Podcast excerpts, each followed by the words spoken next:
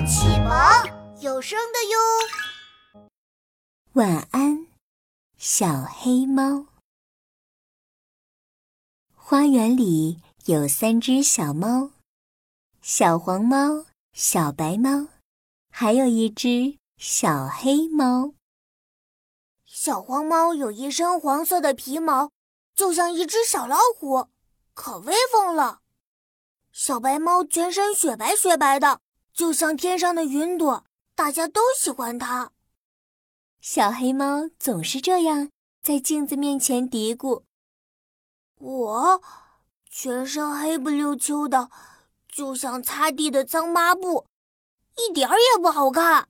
我才不想做小黑猫呢！”小黑猫跑跑跑，跑到街对面的一个玩具店里。那里放了好多好多五颜六色的颜料。从今天起，我再也不做小黑猫了。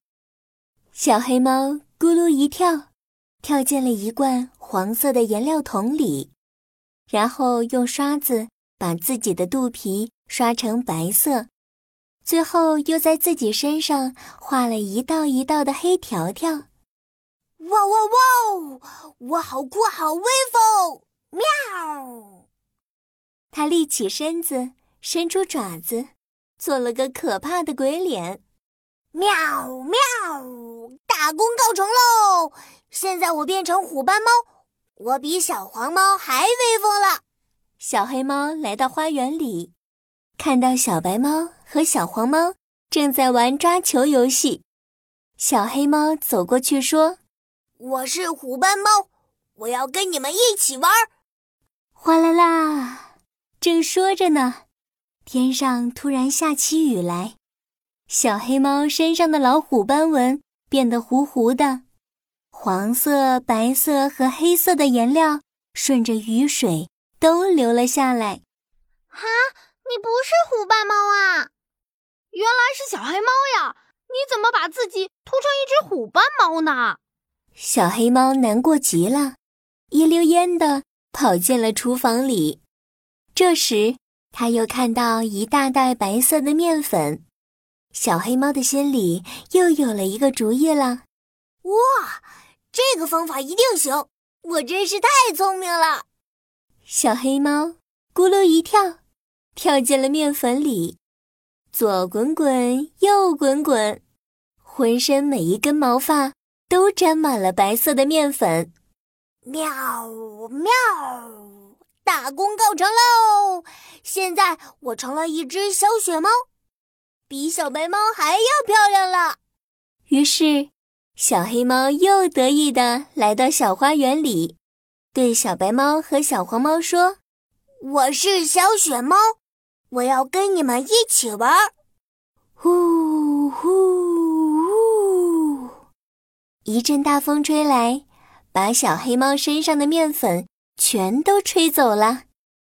哈，你不是小雪猫啊？原来是小黑猫！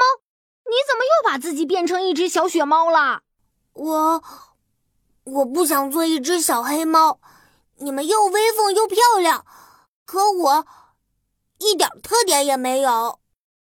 小白猫和小黄猫这下明白了，原来是因为这个呀！其实你的黑色也很酷哦。对呀，对呀，小黑猫，今天我们一直在找你呢。有一个重大的任务，只有你才能完成。小黄猫趴在小黑猫的耳朵边，神秘兮兮地说：“今天晚上我们一起去黑石城堡冒险吧。”晚上，小黑猫、小白猫和小黄猫悄悄地来到了一个满是黑色石头的城堡前。小白猫指着那幢黑漆漆的城堡说：“城堡里面住了一只专门偷吃蛋糕的老鼠。